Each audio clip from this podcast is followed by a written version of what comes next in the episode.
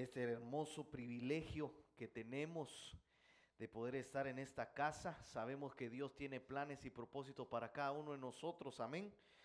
Y agradezco al Señor por darme el privilegio de estar aquí y al pastor también que abre las puertas, da la confianza de poder prestarme su púlpito para poder eh, trasladar algunos pensamientos que el Señor ha puesto en mi corazón. Vamos a orar y vamos a pedirle al Señor que Él sea el que nos dirija y nos conduzca. Padre, en el nombre de Jesús, en esta hora sabemos que tú eres el que pone el querer y el hacer, Señor, y nos has traído a este lugar. Sabemos que tú tienes cosas grandes para provocar en este lugar, Señor. Yo te vengo suplicando que venga tu buena palabra, Padre Celestial, sobre cada uno de nosotros. Anhelamos que nos hables. Anhelamos, Padre, que inspires, Señor eh, lo que tú quieres provocar en esta oportunidad, en esta mañana. Llénanos, despiértanos, habilítanos, actívanos, Señor, que abras nuestro corazón y nuestro oído para poder oír y escuchar lo que proviene de tu boca, no de la boca del hombre, sino de tu boca, tus palabras, Señor. En el nombre de Jesús, gracias, Rey de Gloria, gracias, Hijo, y gracias, Espíritu Santo. Amén. Amén y amén. Gloria a Dios. Eh, estaba pensando algunas cosas que el Señor ponía en mi corazón, unos versículos, y se me venía a mi pensamiento aquel versículo que dice, en lo poco has sido fiel, en lo mucho te pondré. Eh, hay un evangelio que lo dice aún más enfático, dice, en lo muy poco has sido fiel, en lo mucho te pondré. También hay un versículo en, el, el libro de Job que dice, aunque tu principio sea insignificante, tu postrer estado será muy grande. Entonces yo puedo ver ahí que aquellos que Dios está preparando para cosas grandes, porque yo no sé si usted cree que Dios tiene planes grandes para nosotros, pero sin lugar a duda, Dios tiene cosas grandes para usted tiene cosas grandes para esta casa, para esta iglesia, tiene cosas grandes para nuestra familia. Y una de las pruebas que Dios envía antes de ponerlo a uno en lo mayor es lo insignificante, lo muy poco. Porque cuando no, no nos preparamos en lo muy poco, cuando estemos en lo muy grande, no lo vamos a poder aprovechar, no lo vamos a poder valorizar. Hay un dicho que dice, lo que cuesta, se valoriza.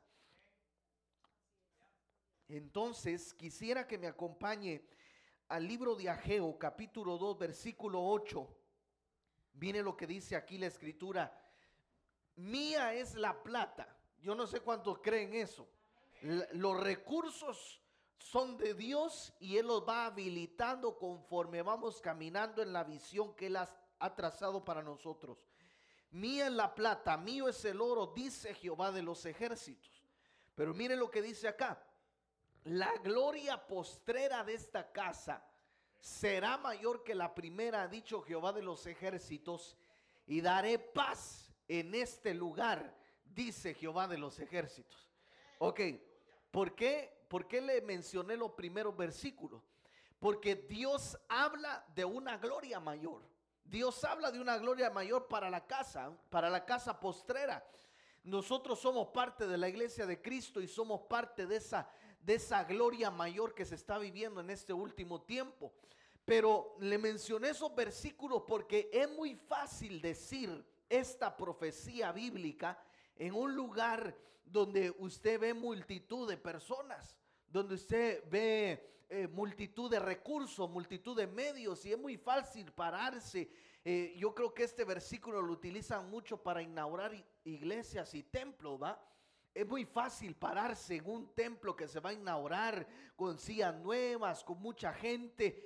Y, y, es muy fácil decir, la gloria postrera de esta casa será mayor que la primera y toda la gente empieza a decir amén. Sí y no. Porque el, contexto bíblico en el cual el profeta Ageo se paró fue en un contexto donde la casa se estaba restaurando. Y dice que esa casa que se estaba restaurando físicamente no tenía la gloria que antes tenía el templo.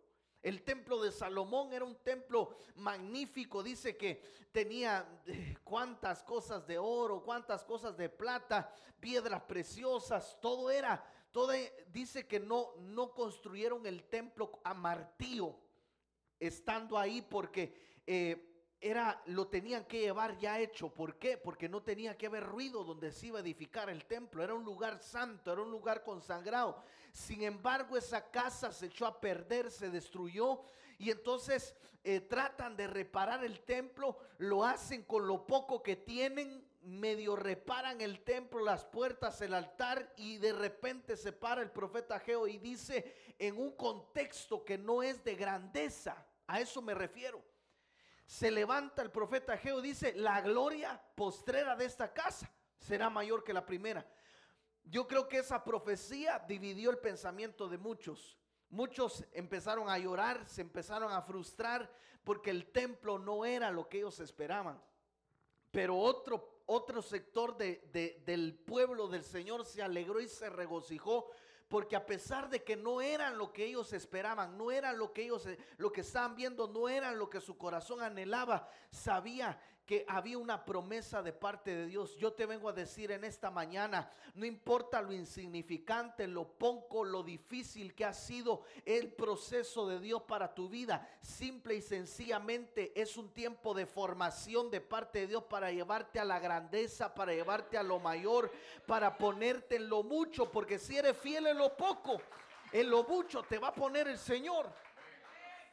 Ahora, analizando esto, yo le titulé a este tema Preparándonos para una gloria mayor.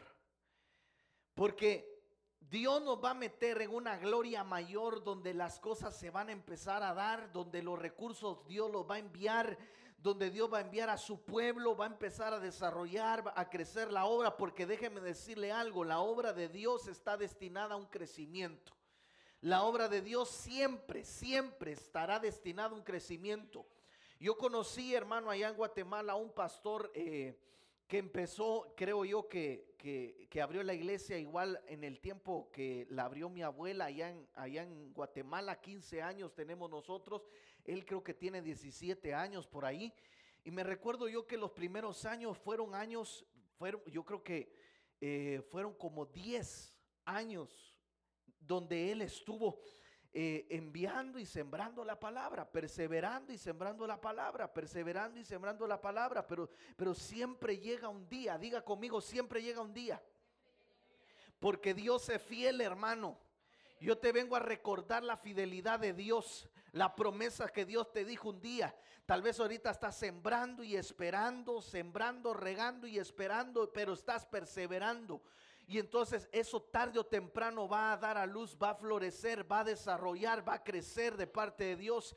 Y yo vengo en el nombre de Jesús a decretar esa palabra en esta casa. Verás cosas mayores a partir de este tiempo. Dios premiará y recompensará la fidelidad, la perseverancia de muchos de los que están en este lugar. Para que Dios nos lleve a una gloria mayor es necesario prepararnos en lo poco, en lo insignificante. Eh, se me salió aquí. Vamos a esperar que se, se me conecte esto. Entonces, ayúdeme a buscar segunda de Corintios capítulo 3, versículo 11. Ok, ahí, ahí ya lo tienen los hermanos. Segunda de Corintios 3, 11. Dice, porque si lo que perece tuvo gloria, mucho más glorioso será lo que permanece. Aquí se está refiriendo el apóstol Pablo al, antiguo pacto y al nuevo pacto. El antiguo pacto tuvo su gloria, eh, tuvieron templos, el sacerdocio, se manifestó Dios, hubo columna de fuego, nube de gloria, eh, habían cosas gloriosas, pero eso pereció.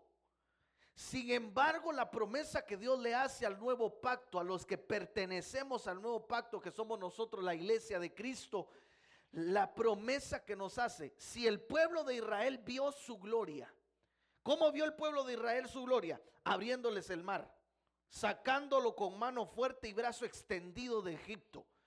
Eh, viendo grandes maravillas en medio del desierto, Dios les enviaba el maná, les enviaba la columna de fuego para calentarlos en el frío, le enviaba la nube para que no les pegara el sol, eh, sus vestiduras crecían juntamente con ellos, su calzado no se desgastaba. Eso fue una gloria, pero fue una gloria que pereció. Sin embargo, la promesa que Dios le da a su iglesia es mucho más glorioso va a ser lo que ustedes van a ver en este tiempo. No sé cuántos creen esa palabra, pero va a ser mucho más glorioso lo que vamos a ver diferente al pueblo de Israel, una gloria que permanece. Lo que me llama la atención acá es que dice, mucho más glorioso será lo que permanece. O sea, para recibir lo mayor, primero porque estamos hablando de prepararnos para una gloria mayor. ¿Cómo me preparo para una gloria mayor? Lo primero es permanecer. No podemos, hermano, eh, pretender que Dios haga cosas gloriosas si no permanecemos. Por eso es claro lo que dice ahí la Biblia, el que es fiel en lo muy poco, lo pondré en lo mucho. Permaneció, fue fiel, supo esperar. ¿Sabe qué me recuerda a mí? Eh, cuando el Señor habló de la, de, eh, la historia de, los siervos, de la viña y de los siervos, y dice que salió en la mañana a contratar a los siervos a primera hora, y ellos, y, el Señor le dice, eh, ve a mi viña a trabajar y te pagaré un denario. De ahí aparece otro siervo y les dice, ve a mi viña a trabajar y te pagaré lo que sea justo. De ahí, hermano, ya contrata a otros siervos, pero habían los siervos de la última hora, creo yo que era de, las, de la hora número 11, y estaban ahí esperando todo el día trabajo. Y no habría nadie que los contratara. Y a la última hora, ya cuando, a una hora de que se cerrara la viña, llega, llega el Señor y les dice, vayan a mi viña a trabajar. Y ni siquiera les dice se le pagará, sino que vayan a trabajar. Estuvieron todo el día ahí recibiendo sol, estuvieron esperando a ver quién los contratara, estuvieron perseverando ahí. Ahora vayan a mi viña a trabajar. Trabajaron solo una hora y les pagaron lo, más que los otros, porque les pagaron un denario, a todos les pagaron un denario, significaba, imagínense, una hora nada más. Todos trabajaron un montón de tiempo, pero ¿qué fue lo que le pagó el Señor a ellos? Su perseverancia. Dios te va a dar pago conforme a tu perseverancia, conforme a tu búsqueda, conforme a tu anhelo, conforme a tu deseo. Ahora, la gloria mayor está en la perseverancia. Ahora miremos esto. Primera de Corintios capítulo 13, versículo 13. ¿Qué es lo que persevera? ¿Qué es lo que, que puede suceder muchas cosas? Pueden pasar muchas cosas, se pueden perder muchas cosas, pero la gloria que permanece es esta que aparece acá. Y ahora permanece la fe. O sea, la fe es una gloria que permanece. La esperanza es una gloria que permanece. O sea, si tú tienes fe, esa fe es una gloria que tú tienes ya.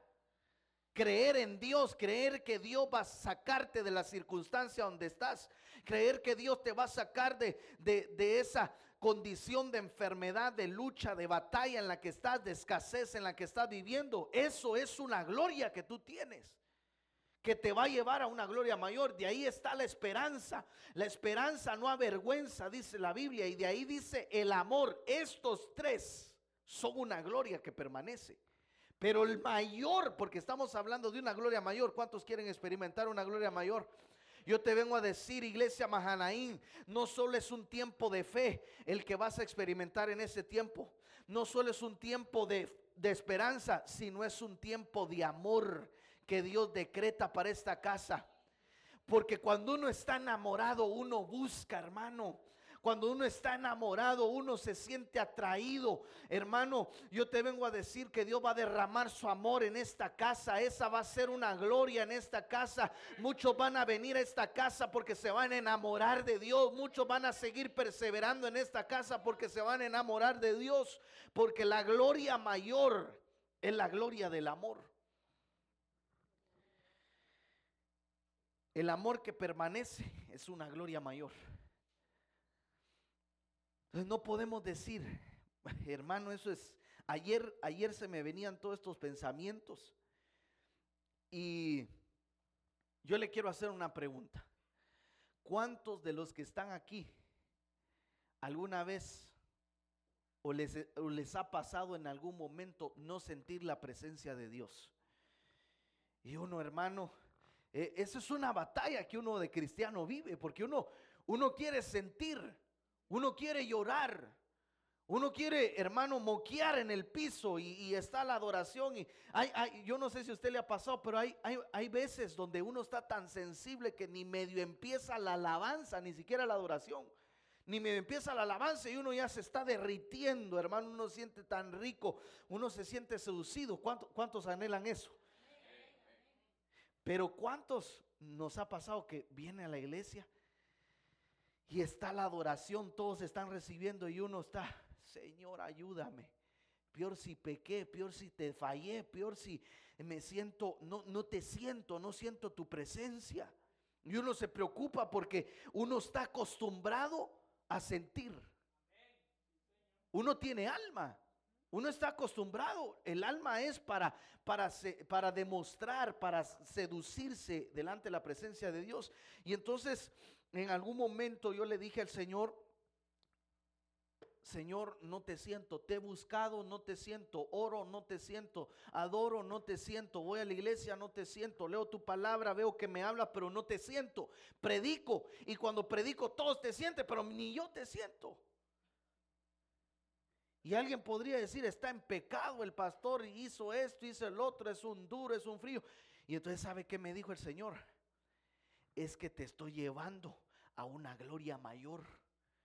¿Por qué? Porque es fácil permanecer en el amor cuando sentimos. Es fácil permanecer en el amor cuando somos emocionales y nos derramamos, pero en el momento donde no sentimos, en el momento donde entramos a nuestra habitación a orar y oramos y oramos y sentimos que esas palabras rebotan, rebotan en el techo, no, no llegan a, donde Dios, pero yo te vengo a decir de parte de Dios, claro que sí llegan. Porque Dios te está preparando para una gloria mayor. Porque mucha, mucho pueblo del Señor es emocional.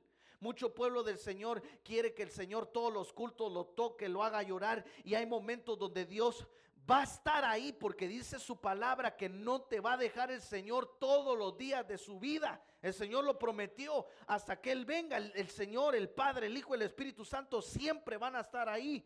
Pero muchas veces no se van a manifestar para probar tu perseverancia, para probar realmente si le amas de verdad. Es más o menos como en el matrimonio, hermano. Eh, eh, eh, cuando, cuando, cuando uno está, porque usted sabe que estar enamorado y, amar son dos cosas bien diferentes. Estar enamorado es el inicio que te puede llevar al amor. Estar enamorado uno no, no le mira ningún defecto. Estar enamorado, hermano, uno piensa muchas cosas.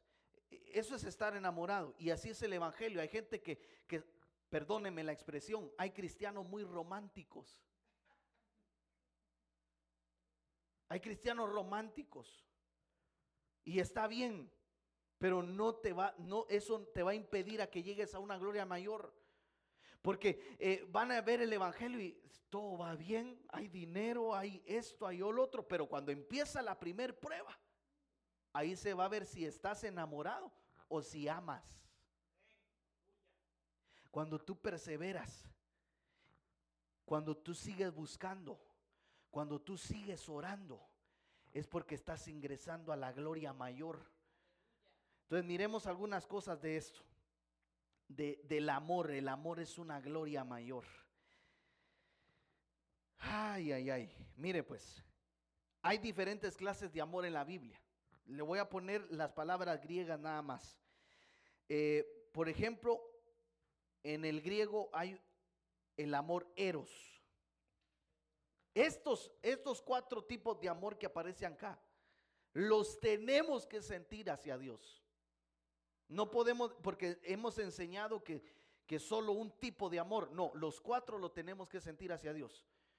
Por ejemplo, aquí el amor eros es el amor relacionado al cuerpo, es el amor eh, apasionado, es el amor eh, romántico, es el amor que incluso puede, puede decirse erótico. Eso es un amor para la pareja, es un amor donde se involucra el cuerpo. Y entonces hay parejas que basan su, su, relación, su matrimonio en este amor y por eso no permanece, porque no llegan a la gloria que permanece, que es la gloria mayor del amor. Ahora, esto, el amor eros conlleva también sentir un interés. El que ama a la manera de eros busca por un interés, por recibir algo a cambio. Hay muchos cristianos que aman a Dios solo con el amor eros. Yo le quiero preguntar, ¿usted ama a Dios con el amor eros? ¿Sí o no? Difícil responder. Ok, ¿qué dice la Biblia? Que el que cree que, eh, dice, sin fe es imposible agradar a Dios. Hebreos 11.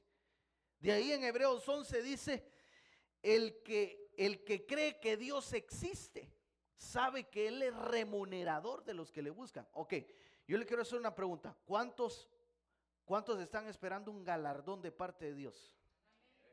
Entonces tiene interés. ¿Cuántos, cuántos, cuántos están buscando a Dios por, porque cumpla sus promesas? Porque le restaure su matrimonio, porque le sane su cuerpo, porque eh, lo levante y lo, lo forme a ser ministro. Levante la mano, ¿cuántos buscan a Dios? Es un amor eros. Eso no significa que sea malo.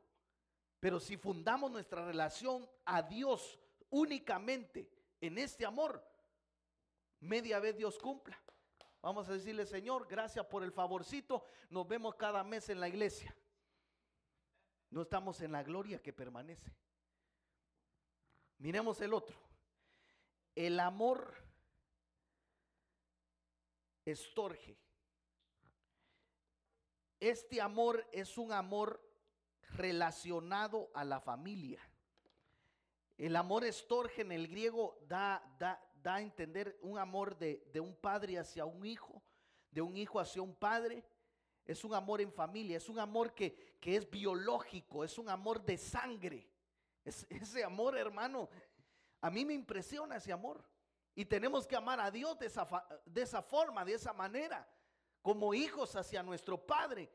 A mí me impresiona el amor estorge porque es un amor donde no necesitas eh, hacer tanto, únicamente tener la genética de la persona que tú amas. Entonces, ¿qué te hace buscar el amor estorge? Mire, mire qué impresionante. ¿Cuántos van a salir hoy amando más a Dios? Es una gloria mayor. Entonces, ¿qué te hace buscar el, el amor estorge?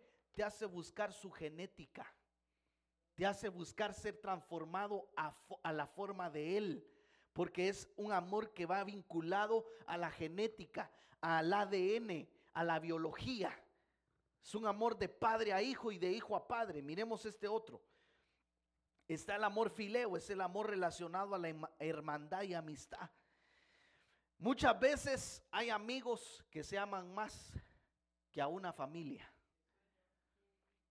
Ese es el amor fileo se portan mejor, dicen.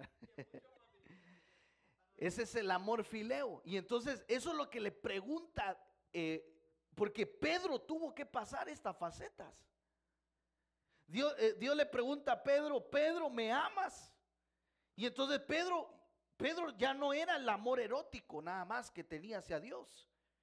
Pedro ya no solo lo amaba como, como si fuera su familia al Señor.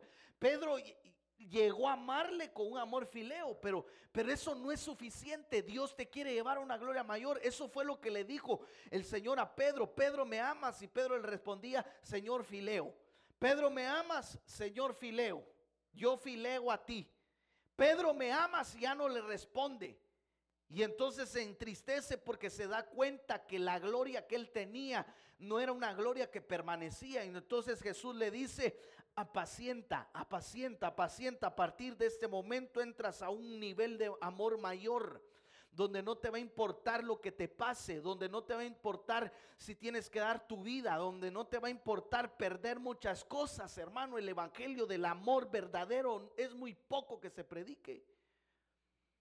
Porque el amor ágape es el que el que veo acá, el amor del espíritu Muy poco se predica en nuestros púlpitos. Porque involucra sacrificio, involucra prueba, involucra, hermano, eh, situaciones difíciles para demostrar que lo amamos. Hay momentos donde Dios te va a probar y te va a pedir ciertas cosas y, y, tú se las vas a ir entregando y entonces ahí es donde tú vas entrando a una gloria mayor. Miremos esta palabra mayor que aparece acá. Entonces diga conmigo, mi amor entra en una gloria mayor hoy. Hoy voy a amar más a Dios. Hoy no solo lo voy a amar cuando Él me dé lo que yo quiera. Hoy no solo lo voy a amar cuando, cuando él, él, él, me trate, Él me mime como un padre a su hijo. Hoy no solo lo voy a amar eh, eh, de una manera como un amigo fiel, sino que lo voy a amar a pesar de las circunstancias, a pesar de las situaciones adversas. Lo voy a amar y lo voy a buscar todos los días de mi vida, lo sienta o no lo sienta, eh, eh, sienta que Él no está o no está, siempre lo voy a buscar y le voy a servir, porque ese es el amor de la gloria mayor que Dios te quiere llevar. Dele palmas al Rey de la Gloria.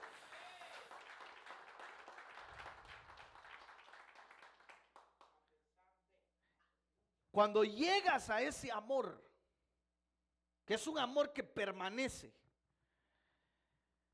yo, hice eh, un ensayo allá, allá en la iglesia. ¿Cuántos casados hay aquí? Levante la mano. Ok. Le voy a poner dos opciones, hermana.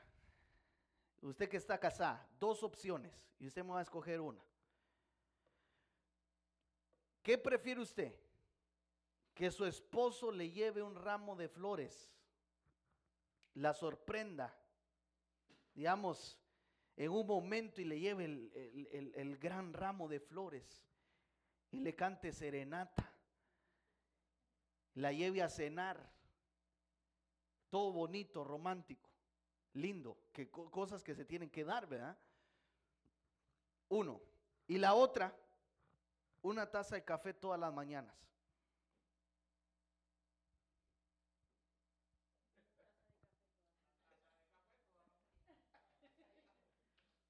No, no, pero ya viéndolo, ya viendo las flores, ya viendo el regalito, ya viendo, o una taza de café toda la mañana.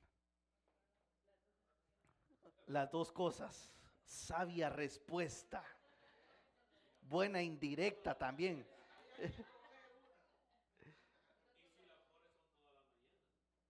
No se puede, porque imagínate, un día se va a enfermar el, el que vende las flores. Mire pues, ¿por qué le pongo este ejemplo? Porque las flores es, eh, algo que, sucede en un momento, eh, la cena, e, esa cita romántica sucede en un momento, pero va a ser un día, se va a terminar. Mientras tanto, imagínese, antes de que usted se vaya a trabajo, hermana, se levanta el esposo, piensa en lo primero que piensa después del Señor, es que que le haga una taza de café. Entonces, cuando usted recibe la taza de café, usted se va rápido, pero no se da cuenta de ese detalle, porque ese detalle involucra que pensó en usted, que todos los días pensó en usted, que Él siempre va a estar ahí. Entonces, esa es una gloria que permanece. Tal vez es algo que no se logra ver tan, tan magnífico, tan grande, pero realmente lo grande estuvo ahí, en la permanencia, todos los días. Pienso en ti. Y si pienso en ti en las mañanas, cuando cuesta levantarse, más si le cuesta levantarse, tiene un trabajo bien pesado, pero siempre está ahí la taza de café. Ese, esa taza de café vale más que un te amo dicho. Vale más que muchas cosas, vale más, porque ahí usted sabe que ahí está el amor. Eso es lo que tenemos que hacer nosotros con Dios, hermano. Muchas veces no, es que hoy sí me voy a comprometer con Dios, hoy, hoy estuvo lindo el culto, lloré y, hasta me siento descongestionado porque toda la mucosa salió de mí y me rendí y todo, hoy sí me voy a comprometer, pero solo fue un momento, solo fue un instante en el culto. Mientras tanto, lo que Dios busca es, Señor, yo sé que tú sabes que hoy estoy cansado, tal vez no fue día de culto, pero tú tienes tu oración en la casa, tú sabes lo cansado que estoy, tú sabes tal vez que estoy enfermo, tú sabes, pero aquí estoy de rodillas, Señor, todos los días, nunca me voy a dejar, nunca voy a dejar de hacer esto, no voy a dejar de pensar en ti siempre. Eso es una gloria que permanece. Cuando tú buscas eso, Dios te da lo mayor. Entonces miremos, 15 minutos tengo. Esta palabra mayor significa algo más grande y más amplio. Eso es lo que viene para esta casa, para ti. Viene algo más grande y algo más amplio. Isaías 54 dice, eh, eh, hermano, impresionante, dice, alégrate. Tú, tú la que no estabas de, eh, perdón, creo que me confundí. Isaías 54 dice, ensancha el sitio de tu tienda. Construye una ampliación. No seas escasa, extiende tus cortinas, no escatimes en gasto, porque te vas a extender a la mano derecha y a la mano izquierda. ¿Por qué? Porque has aprendido a amar a Dios. Por eso viene una gloria mayor para ti, porque viene algo más grande y más amplio a aquellos que le saben amar. Esta palabra mayor también significa, según el diccionario Vine, significa doble eso, eso me impresionó. Porque esta palabra Mason, hay, para decir eh, en el griego grande, significa mega. Pero en ese versículo no es, no es mega, es Mason. Mason que es doble mega. Doble porción de grande. Es para aquellos que han amado con el amor ágape dos veces grande, Señor, te va a entregar en tus manos. Yo no sé cuántos reciben esta palabra, pero el Señor te trajo a este lugar. El Señor te va a entregar doble porción, dos veces grande, porque le has sabido amar. No ha sido de un día, no ha sido de un mes, hermano. A veces yo conozco personas que se comprometen con Dios allá, en la iglesia y dice, pastor, eh, llevo dos meses y el Señor no me responde. Yo congregándome continuamente dos meses el Señor no me responde y uno dice, Señor. Él piensa que dos meses va a lograr alcanzar lo de años de perseverancia. No es que yo, yo, yo oro todos los días. Sí, no, no es nada guau. No es nada extraordinario. No te hace ser más espiritual. Lo que te hace ser espiritual es que hasta el día de tu muerte sigas orando y sigas buscando y sigas honrando el nombre de Dios. Esto es de todos los días. Esto no es una carrera de quién, llega primero, sino de quién permanece. De quién, porque dice, aquellos vivientes que permanecen serán arrebatados en las nubes con el Señor. Esto es de permanencia. Esto no es de competencia, es de permanencia. Entonces, mire pues, doble mega, dos veces grande, dos veces fuerte, dos veces abundante. Es lo que el Señor les da a aquellos que ingresan a una gloria mayor. Entonces, mire, lo mayor, ya, ya vimos, ¿cómo logramos alcanzar la gloria mayor? Amando al Señor con el amor ágape. Eso, eso permanece, nunca dejará de ser. El amor ágape eh, era el que tenía Job.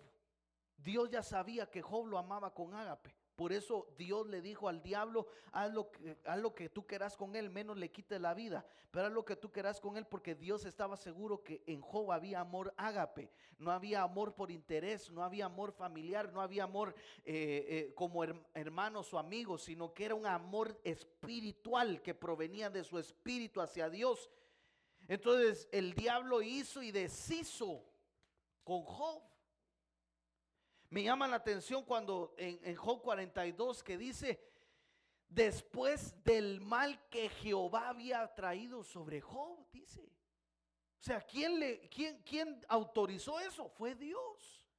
Y sin embargo, Job se estuvo siempre creyendo. Y por eso Job dice, aunque Él me mate, en Él espero. Porque yo sé que mi redentor vive y aún de las cenizas se levantará. Job, Job ya sabía, amaba a Dios. Cuando tú amas a Dios y estás en una situación complicada, tú levantas tus manos y solo le dices, Señor, haz conmigo lo que tengas que hacer. Me voy a dejar guiar por el río de tu espíritu, me voy a tirar al río y que me lleve a donde tú quieres. Pero ya, ya, tú entendiste. ¿Y qué viene para ellos?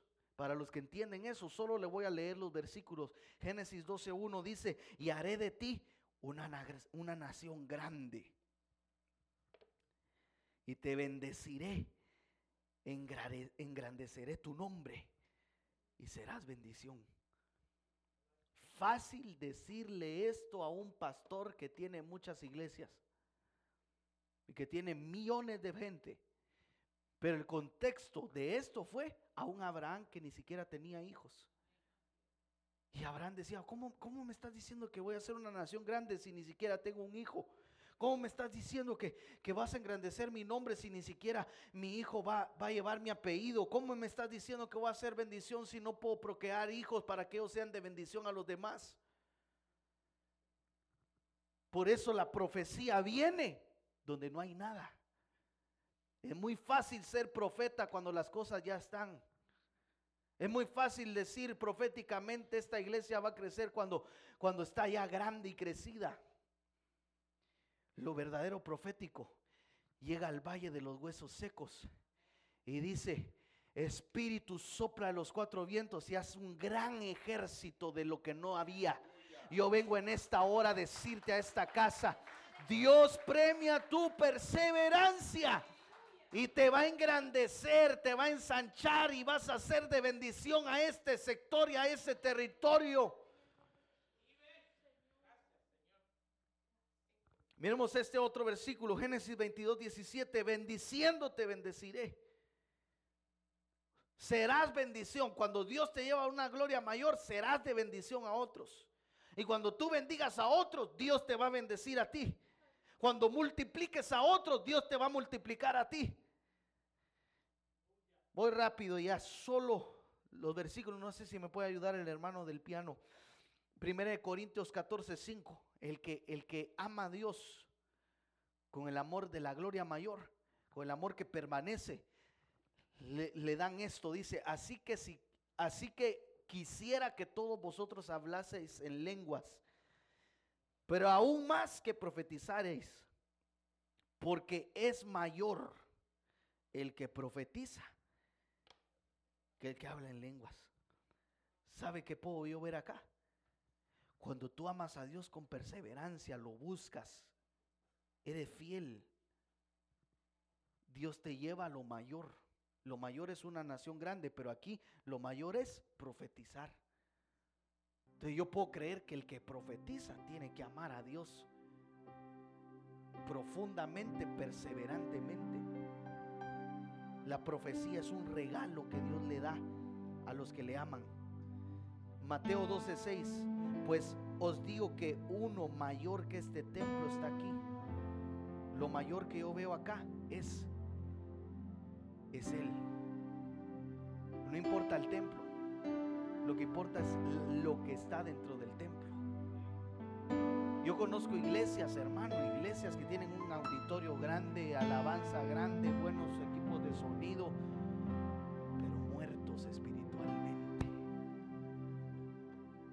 es la gloria, la Mire ese otro. Eh,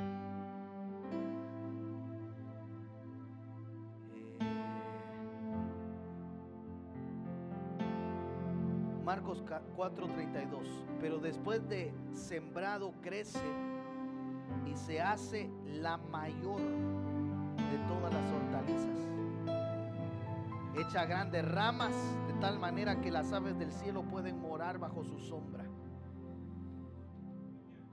Una, una, una, un arbusto que se vuelve una semilla tan, la semilla más pequeña, más insignificante. El que ama, aunque tenga su fe como una semilla de mostaza, va a volverse la mayor de las hortalizas.